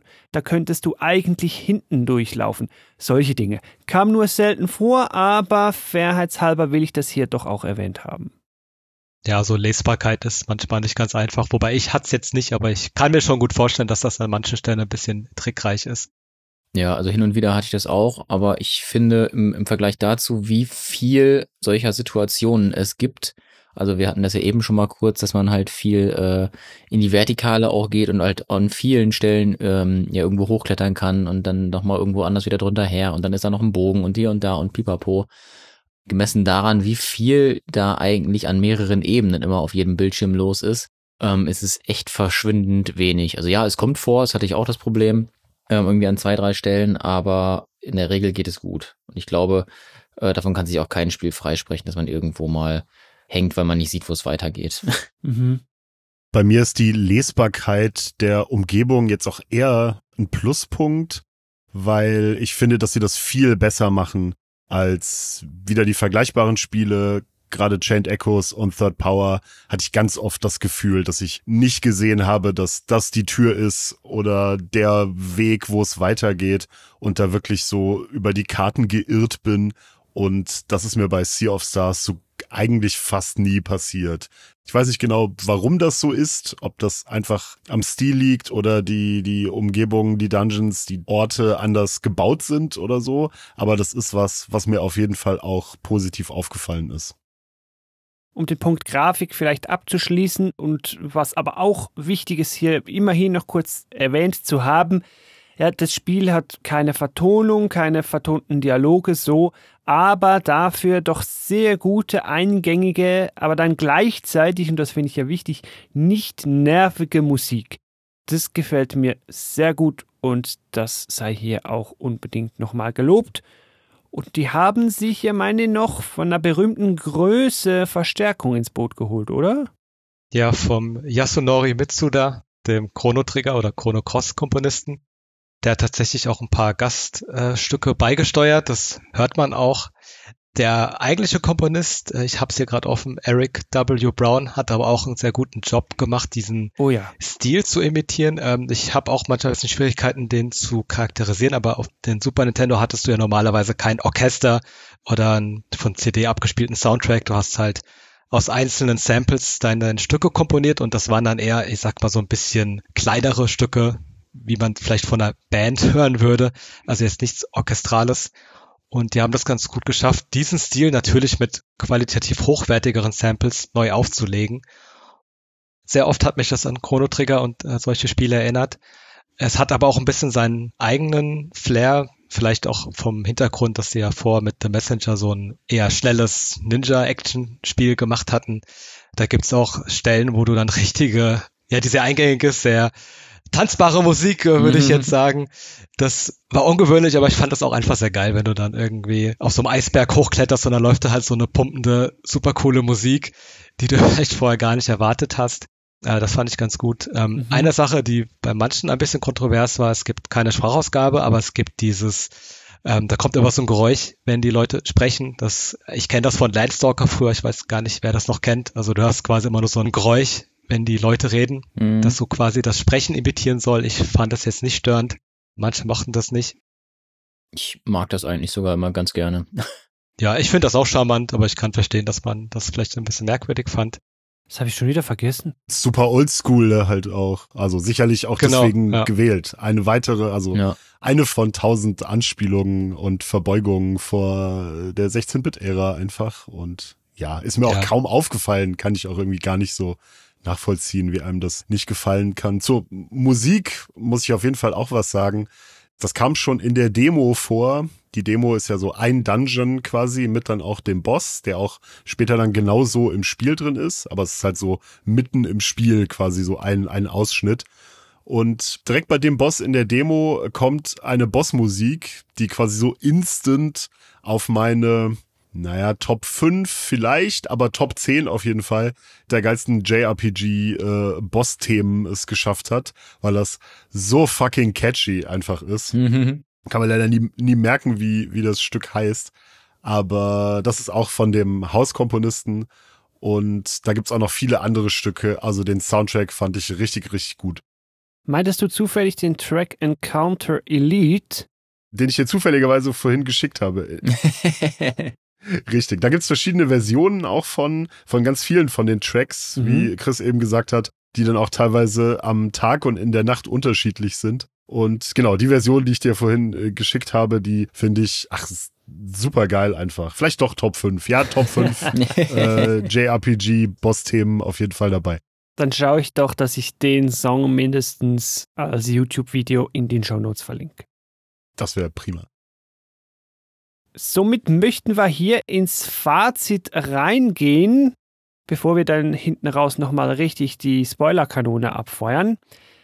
Ja, Fazit, ich glaube, man hat es gehört und hat das Spiel gefallen. So unspektakulär darf ich das hier gleich vorwegnehmen. Vielleicht eher mal die Frage in die Runde, ja, gut Nostalgie, gut Hommage, gut Verbeugung, gut zusammengeklaut. Reicht es? Ja. Das ist jetzt meine persönliche Meinung. Also wie Marc finde ich auch sehr viele Sachen, die in der Richtung kamen und so eine Hommage sein wollten, fand ich als solche auch ehrlich gesagt durch die Bank weg misslungen. Da denke ich mal, bringt, ja. es ist unpopulär, ich weiß, aber Sea of Stars war jetzt das erste Mal, dass ich wirklich das Gefühl hatte, da ist ein Spiel wie damals nochmal neu. Also das ist so meine Messlatte, die zugegebenermaßen nicht sehr hoch ist. Abgesehen davon, dass es gut zusammenklaut, finde ich, hat es auch so seine eigene Note. Es hat einen recht eigenwilligen Humor, äh, auch bei manchen Storywendungen und hat so ein bisschen auch so ein eigenes Setting. Also man hatte ja diesen Flashmans, also so ein bisschen H.P. Lovecraft-mäßiges Tentakel-Ekel-Zeug und so ein bisschen abgespacede Sachen mit Dimensionskram und das will ich jetzt gar nicht spoilern, aber ich fand, das hat dem nochmal so etwas gegeben, wo ich dann immer sagen würde, ja klar, das ist auf jeden Fall Sea of Stars und nicht äh, Chrono Trigger nochmal. Hm. Ich fand aber auch, also ich kann es natürlich nicht so beurteilen, aber auch fernab von Nostalgie fand ich das auch allgemein als JRPG sehr gut und vielleicht auch geeignet, um so einen Einstieg zu geben, eben Leuten, die das Genre eher abschreckend finden und vielleicht eben nicht in Textwüsten begraben werden wollen, sondern das ist halt echt etwas, ähm, wenn man halt natürlich mit dieser 2D-Grafik irgendwie äh, einen Bezug hat oder irgendwie was damit anfangen kann, fand ich dann auch in der Hinsicht ähm, sehr interessant und ja, mir hat das auch sehr gut gefallen. Ja, also ich kann mich da eigentlich nur anschließen. Ich habe da ja hier ins Dokument auch reingeschrieben, für mich sowas wie ein modernes Chrono-Trigger, was ich jetzt auch Ja. witzigerweise vergangene Woche nochmal als New Game Plus durchgespielt habe. Und da sind mir doch sehr, sehr viele Parallelen jetzt wieder aufgefallen, also wie viel da einfach da sehr ähnlich ist. Welches ist besser? Jetzt kannst du es ja beurteilen. Wow. Oh, das ist schwierig. Also, boah, hm. Aber modernes Chrono Trigger ist ja eigentlich schon ein halber Ritterschlag, oder? Das sagt ja alleine schon viel. Genau, ja. Ja. Also ich sag, ich sag mal so, wenn einem Chrono Trigger gefallen hat und man davon mehr möchte, dann kann man ruhig Sea of Stars spielen. Das ist zwar grundlegend irgendwie anders von der Geschichte her und so, aber es ist halt sehr viel, was man darin wiedererkennt und vielleicht auch an Chrono Trigger einfach sehr liebt, wurde hier aufgegriffen und vielleicht nochmal irgendwie ein bisschen modernisiert. Es ist jetzt ja auch fast 30 Jahre her, dass Chrono Trigger erschienen ist. Boah. Da hat sich, äh, auch wenn es das Spiel sehr viel revolutioniert hat und davon sehr viel abgeguckt wurde, hat sich die Welt trotzdem weitergedreht. Und ich denke, Sea of Stars ist da ein, ich will nicht sagen geistiger Nachfolger, aber Ja, aber irgendwo ist es schon. Mhm. Und Ja. nach so 30 Jahren ist es ja schon mal ganz schön, noch mal so ein Spiel in der Richtung zu bekommen. genau, ja, um nicht das 15. Mal einfach New Game Plus von Chrono Trigger machen zu müssen, kann man einfach Sea of Stars starten und da auch eine sehr gute Zeit mit haben. Wobei ich ja behaupten würde, auch wenn der Vergleich mega unfair ist, aber wenn ein Sea of Stars zwei Tage nach Chrono Trigger erschienen wäre, dann würden wir heute mindestens genauso über Sea of Stars reden, wie wir über Chrono Trigger reden. Aber ja, ist natürlich völlig unfair, technische Weiterentwicklung, Erfahrung und so weiter. Hm, Ja, logisch. Aber soll heißen, dass Sea of Stars wohl auch für sich halt eben ein sehr gutes Spiel ist. Meiner Meinung nach.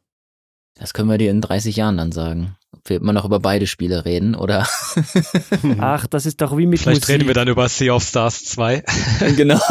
Das ist wie mit Musik. In 30 Jahren werden wir auch immer noch über Chrono Trigger reden, aber nicht mehr über Sea of Stars. Weil die Classics, die sind jetzt einfach die Classics und die werden sich nicht mehr ändern. Hot Take. Nö, ich denke, das wird schon so sein. Ja, ich bin da äh, total bei Chris eigentlich. Also ich habe viele in den letzten paar Jahren Spiele gespielt, die mir versprochen haben, dass sie mir dieses Gefühl eines alten JRPGs äh, zurückbringen, nur in modern.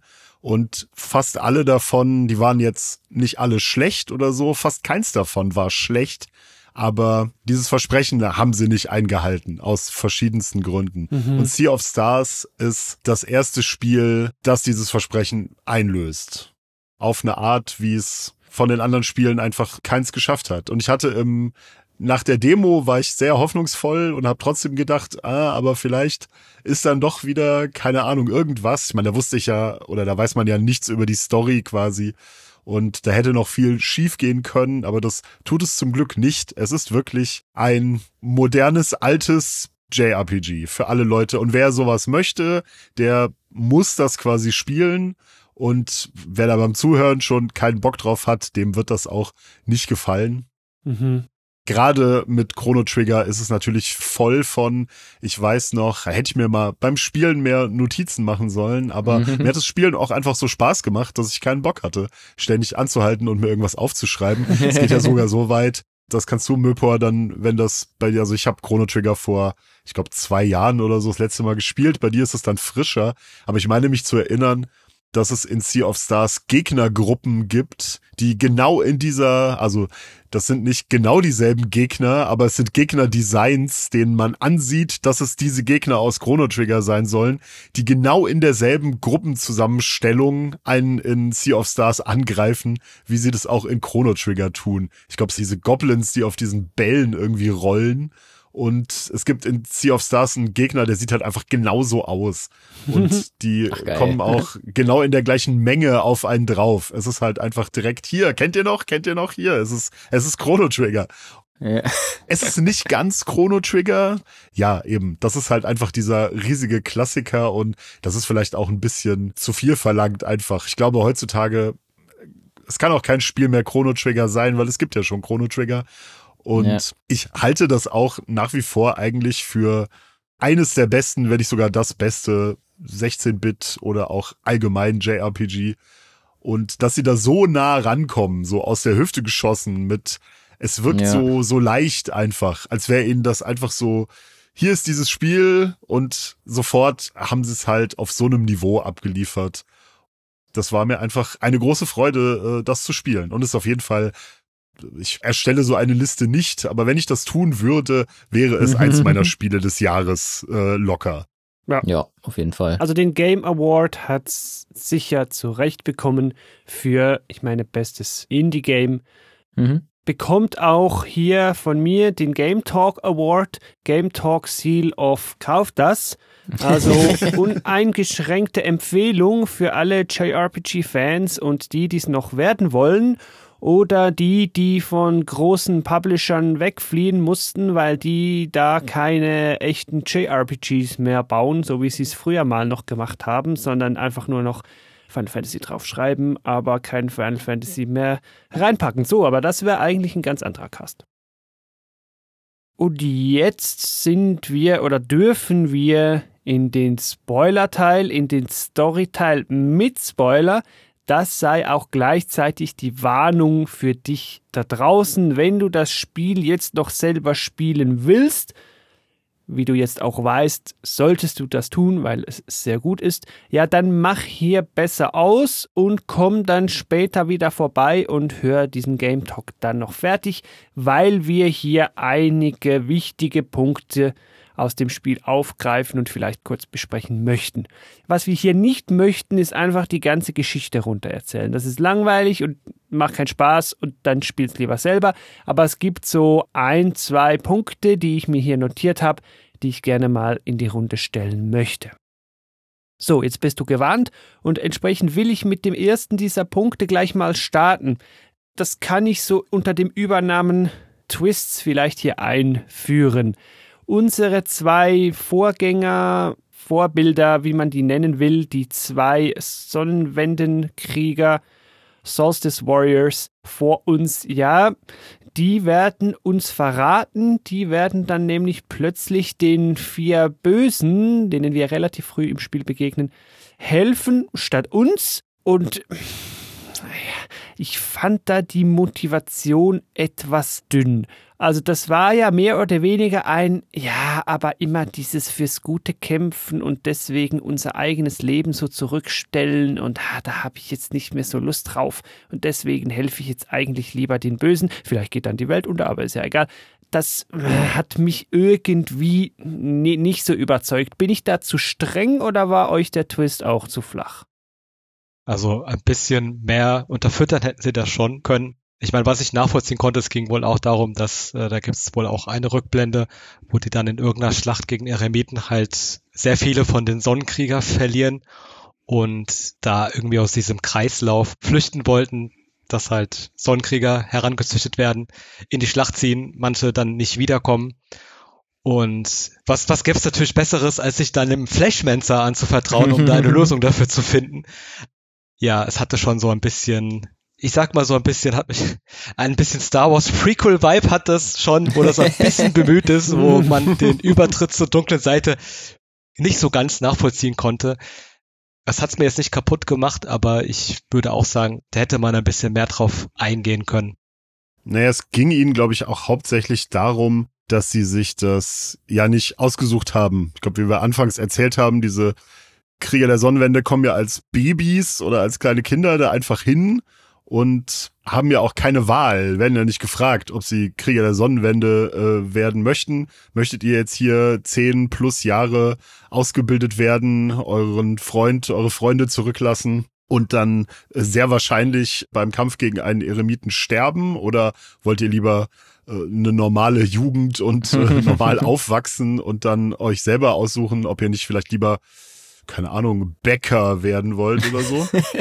und ich hatte das so verstanden, dass sie halt, ja, sich ihr Leben und diese Entscheidung halt zurückholen wollen. Oder allgemein das erste Mal jetzt selber entscheiden wollen, was sie eben tun. Und äh, ja, ob's klug ist, äh, sich jemandem anzuschließen, der der Flashmancer heißt, das ist, steht natürlich nochmal auf einem anderen Blatt. Und ja, der, äh, der männliche, der, wie heißt der, Brew Gaves, der hadert ja irgendwie auch die ganze Zeit mit der Entscheidung und versucht Zale und Valère da irgendwie auch noch so auf ihre Seite zu ziehen.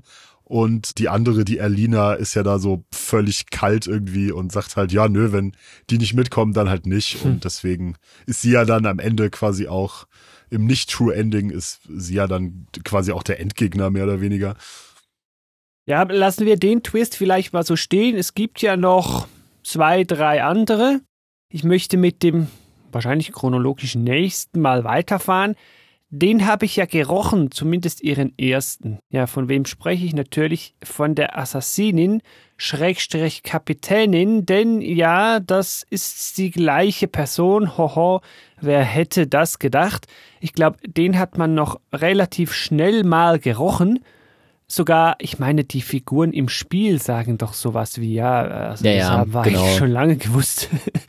Also sie sagen das, aber das fand ich eigentlich eine, eine sehr schöne Szene, weil ähm, sie äh, offenbart ihnen ja quasi das Vertrauen, sagt hier äh, so und so, wir haben jetzt gerade nicht so viel Zeit, es passiert gerade sehr viel, aber hier, ich bin die, ne?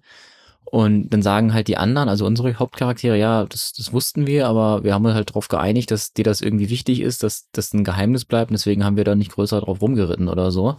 Und das fand ich eigentlich eine sehr schöne Szene, weil die hätten das natürlich auch irgendwie komplett ins Lächerliche ziehen können und ja, haha, natürlich wussten wir das, du bist voll doof, wenn du glaubst, wir wussten das nicht und so und da ja, weil also man hätte das halt auch irgendwie scheiße darstellen können. Also, Ja, dass ja. die halt irgendwie voll arschig sind und so. Und ähm, das fand ich einfach sehr, sehr schön, dass die Charaktere da auch schon wieder zeigen, wie, ja, ich hatte es vorhin schon gesagt, dass Gals Superkraft ist, dass er ein super lieber Kerl ist. Und das wird da halt auch nochmal dargestellt. Und das wird da in, in ganz vielen Szenen so, wird das so beiläufig immer so ein bisschen, dass man auch einfach mal sagt, ja, boah, das war gerade ganz schön viel, lass uns mal kurz Pause machen irgendwie. ja, ja. Das ist halt nicht dieses Jahr, wir sind voll cool und wir sind die Stärksten, wir powern einfach immer weiter, nichts kann uns was anhaben, Mhm. sondern ähm, dass es einfach sehr, sehr viel ja, Zeit für Menschlichkeit einfach gibt. Das muss ich dem Spiel auch noch hoch anrechnen, finde ich. Zu Good Guy Garl müssen wir nachher sicher nochmal kurz gesondert Ja. sprechen. Wo ich jetzt aber zugeben muss, wo mich das Spiel dann erwischt hat, ist beim zweiten Twist der Kapitänin in der, ich nenne es jetzt mal Post irgendwas, vielleicht Apokalypse Cyberwelt. Ja, dass sie eigentlich so ein Halb-Cyborg ist und aus dieser Welt stammt, da hat sie mich erwischt. Das habe ich nicht kommen sehen. Habt ihr das kommen sehen? Nee. Nee, da gibt's auch keine Hinweise drauf, glaube ich. Aber ich fand's mega geil, dass sie dann die Maske abnimmt und dann wow, Mhm. das ist da drunter. Das, weil es hat ja auch einfach Sinn gemacht, dass sie vorher die ganze Zeit diese Maske auf und ja, hier, haha, ja, ich bin der Ninja, haha, nee, ich bin die Piratin. Deswegen habe ich halt die Maske auf, aber nee. Er hat mich wirklich gut erwischt und ist auch hübsch designt. Es hat so was gelungen hässliches Unangenehmes. So ihr Sprite mit halb Roboter im Gesicht, so uh. Ja, ich guck's mir hier gerade auch nochmal an und das sieht echt unangenehm aus. Cool aber auch, das sehe ich jetzt hier auch gerade, dass sie diese ganzen Reaktionen von den Charakterporträts ja dann auch einmal mit ihrer Maske und aber auch nochmal mit ihrem Cyborg-Gesicht gezeichnet oder designt haben. Ja, da, die haben keine Mühen gescheut. Ja. Fand ich auf jeden Fall einen gelungenen Twist. Fast so gut wie der nächste und das ist so ein kleines Highlight für mich und der vielleicht beste ja, ich nenne es jetzt auch mal Twist des ganzen Spiels. Und hier kommt auch was, was ich so noch nie erlebt habe. Wir starten das Spiel ja und sehen das sehr bald mal, dass es eine Art Erzähler gibt, der nicht offenbart wird direkt, wer das ist. Der sitzt in irgendeiner Art Bibliothek und berichtet mal so, was da die Helden erlebt haben, so im Sinne von eine Rückblende. Okay, also die Geschichte ist scheinbar schon passiert und dann spielen wir. Und dann plötzlich, du wirst dich wahrscheinlich dran erinnern, weil wenn du das hier hörst, hast du das Spiel hoffentlich schon gespielt, stehen wir vor einer Tür. Es wechselt wieder zum Erzähler rein und der sagt dann irgendwas so wie ja und äh, sie hatten den Schlüssel leider nicht und deshalb äh, hat es nicht funktioniert und die Welt ging unter. Oder was ist, wenn die Tür nicht einfach aufging und die Tür geht dann auf, wir laufen rein und dann stehen wir in genau der Bibliothek, bei diesem Archivar, bei diesem Erzähler. Und das hat mich schon ziemlich geflasht. Wir haben also quasi den Rückblick gespielt bis in die Gegenwart und ab dem Punkt können wir die Zukunft spielen, beziehungsweise den weiteren Fortgang selber spielen und das fand ich einen echt coolen Twist. Und was das noch ein bisschen besonderer macht, dass wir diese mächtige, teilmagische Figur, die wichtig ist offenbar für die Welt, dann sogar selber auch noch spielen können. Der Erzähler kommt danach noch direkt in unsere Party rein. Sowas habe ich auch noch nicht erlebt und das fand ich richtig geil. Ich fand das auch super cool dass man dann die Tür aufmacht und dann auf der anderen Seite genau diese Szene war. Und ja, ja man erwartet natürlich nicht, dass die, genau die Figur, die der Erzähler bisher war, jetzt sich einfach der Party anschließt. Das kommt dann nochmal obendrauf, ne? Als wäre des ersten Twists noch nicht genug, dann direkt schon, ah, der kommt sogar in die Party. Das war recht cool, ja. Und sie äh, machen es dann auch noch gut mit seiner Macht, weil er ist ja eigentlich so der Gandalf, der sich dann zurückhalten muss. Das wird dann relativ gut noch ins Spiel, ins Gameplay, in die Story eingefügt, dass der dann nicht direkt OP ist. Ja, er sagt ja, dass er bei, zumindest bei Kämpfen gegen den Flashmancer, dass er da nicht eingreifen, nicht bei helfen darf, weil das zu, ja, zu einfach wäre oder weil er den Lauf der Geschichte da nicht selber verändern kann. Obwohl man sich ja streiten kann, ob er das dann teilweise irgendwie tut, weil ja, er greift ja, ja dann schon das, ziemlich ja. ein und er hilft uns ja, ja schon genau. an entscheidenden Stellen und so. Selbst wenn er irgendwann geht, dann lässt er ja so eine Puppe einfach von sich zurück, die genauso aussieht und natürlich alle seine Fähigkeiten hat. Also ist das für den Spiel, wenn man den spielt, ist es quasi so, als wäre er nicht weg. Aber theoretisch gesehen ist das nicht eher, was auch eine lustige, eine lustige Idee gewesen ist. Gut gelöst, ja, clever mit uns helfen, glaube ich, können wir jetzt doch noch zu einem wichtigen Teil überleiten, nämlich zu Garl. Ja, der Nice Guy, und das macht das Ganze besonders traurig, ja, der stirbt. Und nicht wie vielleicht in anderen Spielen, wo man denkt, ja, der ist ja Main Character, der kann ja nicht sterben, äh, ist es hier doch so, dass er wirklich stirbt. Bis und mit zum Ende, aber, und ich glaube, das riecht man dann, es gibt ein True Ending, bei dem man dann doch gleich mal vermuten kann, ja, vielleicht kommt dann der doch zurück. Und natürlich und zum Glück und weil es schön ist und weil es toll ist, ja, kann man den doch zurückholen mit auch noch so Zeittrick und so von der Erzählerfigur, die wir gerade eben besprochen haben. Geht das dann irgendwie? Und das fand ich recht schön. Und ich denke, hier dürfen wir diesem ganzen Menschlichkeits-Good Guy-Element, das der Garl hier ins Spiel einfügt, doch noch so ein paar Momente widmen. Also mich hat das auch auf jeden Fall total umgehauen und ich fand halt wirklich auch beeindruckend, dass sie es geschafft haben irgendwie. Also das war halt nicht wie in, in so einem Final Fantasy, ich sag jetzt keine Zahl, wo halt jemand auch auf einmal plötzlich stirbt und dann ist die Person weg und danach geht's weiter, sondern es wird halt sich wirklich Zeit genommen, weil er halt nicht sofort tot ist und irgendwie, dann wird er dann noch zu Grabe getragen und alle trauern und dann gibt's eine Beerdigung Und das nimmt sich halt echt Zeit und das hat mir beim Spielen echt irgendwie ja auch wehgetan. So, ich wollte, dass das irgendwie jetzt langsam mal vorbei ist, weil das so schrecklich für mich war, weil ich ihn so lieb gewonnen hatte.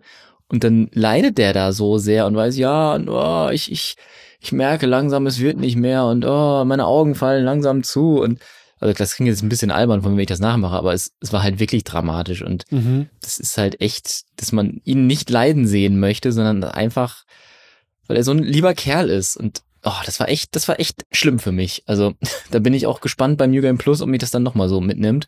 Ich fürchte schon. Vielleicht kann ich es auch vermeiden, wer weiß. Aber das war schon echt eine richtig, richtig starke Szene für mich. Das war auf jeden Fall irgendwie der emotionalste Moment des Jahres für mich in, in Videospielen. Ja, ja. Das haben sie richtig, richtig gut gemacht. Ich fand es ja auch extra traurig, aber auch gleichzeitig besonders schön, dass er ja nicht plötzlich stirbt, sondern man weiß so mehr oder weniger, dann später, dass er wegfaden wird oder dass er ein Ablaufdatum, ja, das klingt jetzt ein bisschen albern, aber eigentlich ist das, dass er einfach noch eine gewisse Zeit zu leben hat und in der Zeit kann er noch Dinge tun und danach wird er gehen. Ja. Und das fährt irgendwie auch nochmal anders ein, als einfach so, ja, hier Bosskampf und er stirbt. Punkt. Ja.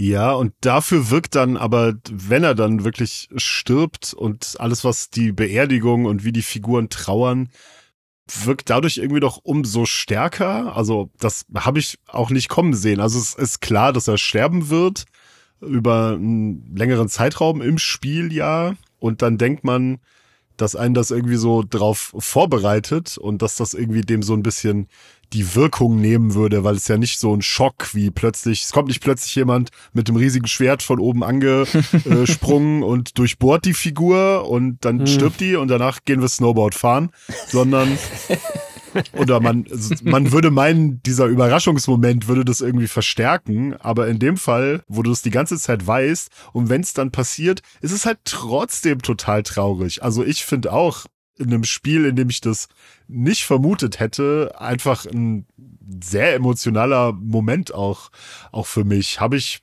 auch so, vielleicht nicht noch nie, aber schon sehr lange nicht mehr so gut umgesetzt gesehen, wie diese Figuren um ihren Freund dann einfach trauern, der sich ja geopfert hat, im Endeffekt ja auch sogar, der ihnen ja die ganze Zeit auch noch hilft und dann, nein, ich will das hier noch alles vorher machen und seine letzten Momente da halt damit verbringt, dass er seinen Freunden hilft. Und das hat mich sehr berührt und mitgenommen auch. Das ja. fand ich auch, war eine ganz, ganz tolle mhm. Szene. Ja, absolut, absolut, ja. Also Garl mit seiner Szene, mit diesem Aufbau, mit der Weiterentwicklung, das ist ja alles so ein roter Faden, ist wirklich einer der starken Seiten dieses Spiels, ja. Vielleicht können wir daraus auch gleich noch kurz aufs True Ending eingehen, weil das hängt ja klar miteinander zusammen. Da vielleicht eher etwas auf einer Metaebene. Ich bin ja der Meinung, das True Ending, das gehört hier fast dazu.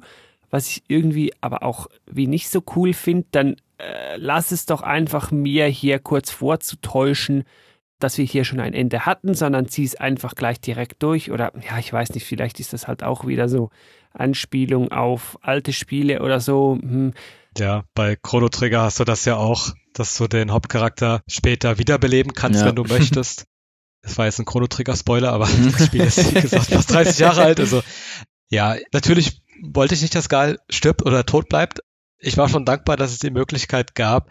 Natürlich nimmt es dem ein bisschen dann wieder die Spitze, wenn es halt heißt, okay, das ist doch nicht das ganz richtige Ende. Und jetzt muss man sich ja selbst überlegen, was einem lieber ist. Natürlich das, äh, wo Gar lebt, aber so, so eindeutig gut finde ich sowas dann auch nicht. Also dann finde ich es dann vielleicht fast besser, wenn es einfach ein Kanon-Ende gibt und das ist halt das Standardende. Es ist dann halt wieder nicht so konsequent. Ne? Klar, man freut sich, weil der Nice Guy, weil der Good Guy wieder zurückkommt. Ist natürlich toll, ja, logisch aber es nimmt der Dramaturgie schon was, wie du sagst, es nimmt die Spitze, es entschärft die Finalität des Todes doch halt ungemein und dann ist es dann doch wieder ein bisschen flacher. Also ich bin mir noch nicht so ganz sicher, wie gut ich das finden soll, dass man ihn dann wieder zurückbekommt. Aber komm, vielleicht denke ich mir, ach scheiß drauf, ist ein nicer Dude und schön ist er wieder da, fertig und mehr will ich mir da gar nicht überlegen.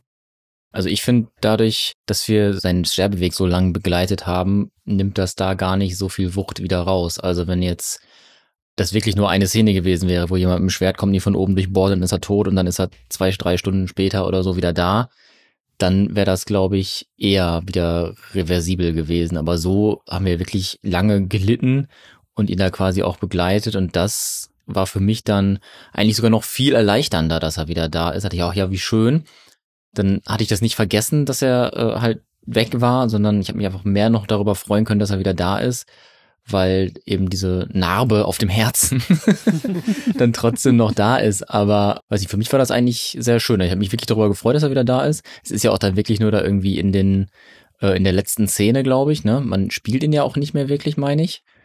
Und dadurch ist es für mich schon noch immer noch insgesamt sehr sehr gut gelaufen. Also ich fand es sehr gut erzählt einfach das nimmt dem nichts äh, weg, dass er dann zwischendurch halt äh, weg war. Das hat für mich immer noch gut funktioniert. Ich habe mich einfach nur sehr gefreut, dass er dann wieder zurück ist. Wie fandest du es vielleicht auf der Meta-Ebene, dass es jetzt doch noch ein True Ending gibt, das man halt doch fast spielen muss? Ja, dass es das gibt, fand ich sehr gut, denn ich war nach dem normalen Ende schon echt irgendwie enttäuscht. Da dachte ich, ja, nee, das kann doch jetzt nicht irgendwie alles sein. Ja. Und dann habe ich halt geguckt, ja, okay, es gibt True Ending, was muss ich dafür machen? Da habe ich mir einen Guide rausgesucht da haben mich ein paar Sachen sehr genervt. Ja, mich auch. Eine Sache, ja. Das mit dem Sammeln von diesen Muscheln oder was auch immer das ist, das war ein bisschen. Äh. Ja. Ja. Regenbogenmuscheln, glaube ich. Also das fand ich auch sehr unangenehm und das schaffst du, auch wenn es Hilfen gibt, aber ich musste auch an ab und zu mal nachgucken. Das kann ich ja persönlich nicht so leiden, wenn du irgendwas nachgucken musst. Also ging es mir auch bei ein paar von den Nebenquests, die ich prinzipiell gut fand, weil du noch mal ein bisschen Content hast, noch mal ein bisschen mhm. auch Teil von dieser Welt sein kannst, die ich halt auch in den 40 Stunden oder die ich gespielt habe, lieb gewonnen habe. Aber ich musste auch bei ein, zwei Sachen auch noch mal was nachgucken und das finde ich dann doch eher nervig, weil für mich ist halt idealerweise so, dass du den goldenen Pfad von einem Spiel solltest du halt idealerweise ohne Lösungen, mhm. ohne Hilfen schaffen mhm, können. Mhm, einverstanden, ja. Und wie wir schon gesagt haben, man kann darüber diskutieren, ob nicht das True Ending eigentlich auch zu diesem Pfad dazugehört. Und da hat es mich ein bisschen angeätzt, dass das hinter einer nervigen Sammelaufgabe und nicht so ganz eindeutig, also es wird einem schon quasi die Richtung gewiesen, was alles gemacht werden muss. Aber dann hätten sie, finde ich, nochmal die Extrameile gehen sollen und halt sicherstellen, dass das halt auch noch relativ gut vonstatten geht und das mit der Sammelaufgabe vielleicht hätten die sich schenken können. Ja, ja, also da wäre es vielleicht sinnvoller gewesen, dass man einfach nur für ein Achievement alle sammeln muss und genau. für das True Ending reichen schon 50 von 60 oder so. Ja, einverstanden, dass man sogar ein paar hätte auslassen können, ja. Ja, dass man halt vielleicht noch ein paar suchen geht, aber eben nicht alle finden muss. Zumal es da bei mir auch so einen ganz blöden, ja, ich will nicht sagen Bug gab, aber die Stelle aus der Demo, da wo man das erste Mal die Piraten trifft, wo man diese verschiedenen Kristalle in diesem Dungeon sammeln muss und dadurch so farbige Portale erstellen kann. Mhm. Da kann man ja ganz viele verschiedene Kombinationen von den Farben machen, muss man aber nicht. Und natürlich habe ich da nur am Anfang so viele gemacht, wie ich brauchte, bis ich dann halt äh, den Aha. Dungeon fertig hatte. Aber hinter einer von diesen Kombinationen wartet halt auch so eine blöde Muschel. Und die hatte ich halt damals nicht. Und äh, die war dann auch in dem Guide da nicht drin, weil ich hatte ja äh, da geguckt und so. Und in dem Raum war die halt bei mir nicht, weil die in dem anderen Portal war. Und dann habe ich echt drei oder viermal alle Muscheln da abgesucht aus dem Guide. Bis ich dann auf die Idee komme, ja, warte mal, da könnte ich doch noch ein anderes Portal machen, vielleicht ist da ja was. Und das hat mich richtig, richtig doll genervt. Also da habe ich echt viel Zeit mit verschwendet. Aber am Ende hat es sich dann natürlich trotzdem gelohnt, weil Gaia wieder am Leben war. ja, ja, und der Papagei hilft zumindest ein bisschen. Hm, okay, ja. Das True Ending beantwortet aber nicht alles. Ich bin der Meinung oder würde behaupten, dass da noch Fragen offen bleiben, offenbar bewusst, und da spiele ich an auf die Beziehung zwischen dem Flashmancer und dem Archivar, unserem ehemaligen Erzähler. Die scheinen sich ja, ich weiß gar nicht, ob das offenbart wird, woher, zumindest zu kennen. Die scheinen sich gut zu kennen. Die scheinen befreundet zu sein. Vielleicht sogar auch mehr. Ich weiß es nicht. Das wird höchstens angedeutet oder kann man dann rein interpretieren allenfalls. Und was bei denen passiert ist, wo die herkommen, was die genau alles verbindet und wo die vielleicht am Ende dann sogar hingehen, also das ist übernatürliche, übermenschliche, göttliche, transzendente, da bleibt vieles offen. Und da habe ich mir auch überlegt, hm, eigentlich finde ich das ja nicht so cool. Ich bin ja wissbegierig, ich bin ja neugierig, ich will ja die Antworten, dafür spiele ich ja die ganze Story hier, verdammt nochmal. Und dann bekomme ich das nicht, aber irgendwie finde ich das in dem Kontext noch schön, weil es nicht Main Story relevant ist und was zum Nachdenken noch irgendwie bleibt und man muss ja nicht immer alle Karten der Welt auf den Tisch legen. Hm. Wie seht ihr das so? Denke ich mir da einfach zu viel rein? Habe ich da was nicht erkannt? Habe ich da was überlesen? Nee, ich denke auch, dass das so ein bisschen vielleicht so gedacht war, Vielleicht gab es auch keine Zeit, da ein bisschen mehr drüber zu erklären. Ich denke mal, ein bisschen mehr hätte man erklären müssen, aber wie du schon gesagt hast, es muss halt nicht alles restlos auserklärt werden und das ähm, lässt dann ja trotzdem die Hauptgeschichte verstehen. Auch so ein bisschen dieses Göttliche ist halt auch immer ein bisschen schwierig, dass äh, man will ja auch so eine, so eine Aura da drumrum haben, dass es halt wirklich etwas Mysteriöses ist, halt, statt halt zu erklären, was halt jetzt diese beiden gottähnlichen Wesen genau haben und so restlos erklären kannst du das ja dann auch nicht großartig, außer dass sie göttlich sind und vielleicht von etwas anderem Göttlichen erschaffen worden sind. Also ein bisschen, ja, wie bei Herr der Ringe, so ein paar Figuren, wo du dann halt, äh, gut, wenn du jetzt das Silmarillion liest vielleicht, aber oft werden ja auch Sachen nicht so erklärt, sondern mehr so angedeutet. Ich kann eigentlich damit leben und so unterm Strich finde ich es ganz schön, ja, dass da etwas Mystik aufrechterhalten bleibt, ja. Finde ich manchmal auch besser, als wenn die Sachen so, naja, so bis ins kleinste Detail quasi so völlig tot erklärt werden. Ja, das würde mir den Flashmancer, glaube ich, kaputt machen, wenn man so mhm. alles über den wüsste. Ich will gar nicht alles über den wissen. Ich brauche eigentlich nur, ich brauche eigentlich nur diesen Namen und wie geil der halt auch einfach aussieht. Und der kommt ja auch nur relativ selten wirklich vor im Spiel, aber es wird halt viel über ihn gesprochen. Das finde ja. ich bei Bösewichten auch immer sehr gut und sehr wichtig dass der vorher halt schon so aufgebaut wird und nicht gleich so selber in Erscheinung tritt und so verrückt lacht und vor einem hin und her tanzt, äh, sondern dass man halt vorher schon ganz viele Leute so flüsternd schon hinter vorgehaltener Hand über den gesprochen haben. Und wenn er dann auftaucht, dann hat das so eine so eine Gravitas irgendwie. Und da hilft auch meistens, wenn man halt dann nicht zu viel über den weiß. Mhm es ist so an der Grenze vielleicht schon so zu einem bisschen zu wenig. Also ja, es kommt ja irgendwie raus, dass die haben ja auch noch andere Namen. Ich verstehe nicht, warum sie dem Flashmancer noch einen anderen Namen geben, weil was könnte besser sein als, als dieser Name? Deswegen kann ich mir den anderen schon auch nicht merken, aber der Archivar spricht ihn ja auch mit seinem richtigen Namen quasi an. Und äh, die mhm. waren doch irgendwie auch mal Partner, glaube ich, und haben zusammengearbeitet. Und das erfährt man irgendwie so ein bisschen, bis der Archivar irgendwie die Methoden nicht mehr gutheißen konnte. Ich glaube, es wird auch irgendwie angedeutet, dass die zur selben Spezies oder was auch immer die sein sollen für mystische Wesen. Also, dass die irgendwie dann ähnlichen Hintergrund haben. Aber so genau erfährt man es, glaube ich, nie scheinen auch irgendeinen Deal zu haben, irgendeine Abmachung untereinander, wer da was noch darf, weil offenbar beide sehr mächtig sind und so. Ja, immerhin wird da genug geliefert, dass man ein bisschen was zum Flashmancer hat und ein wenig Backstory hat und nicht einfach nur, ja, der böse Flashmancer ist der böse, weil er böse ist, sondern man schon merkt, da ist noch mehr dahinter. Das gefällt mir.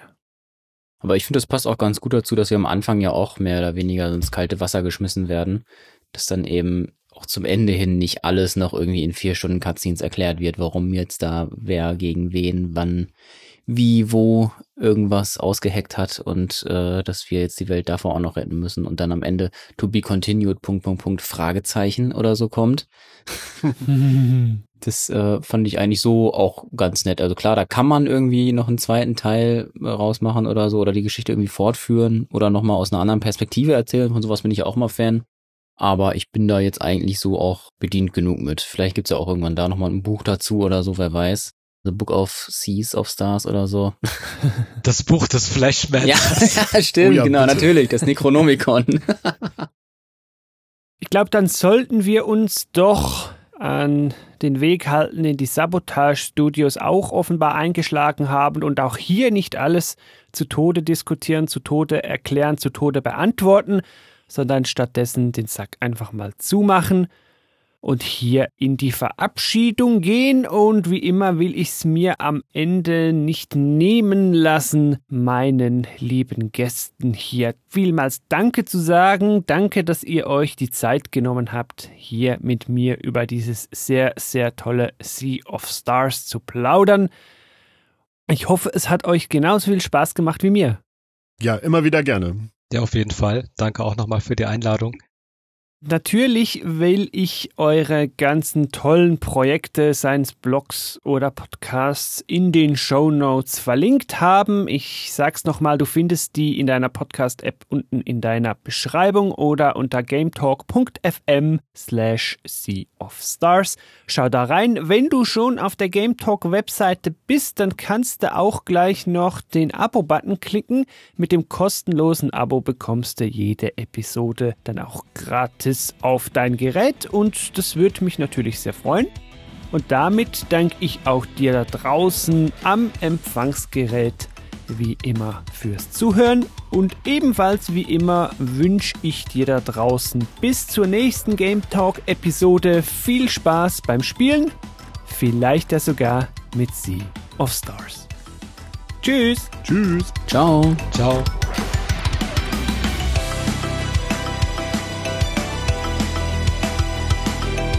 Thank you for listening to Game Talk. For further information, please visit Game Talk FM. Till next time,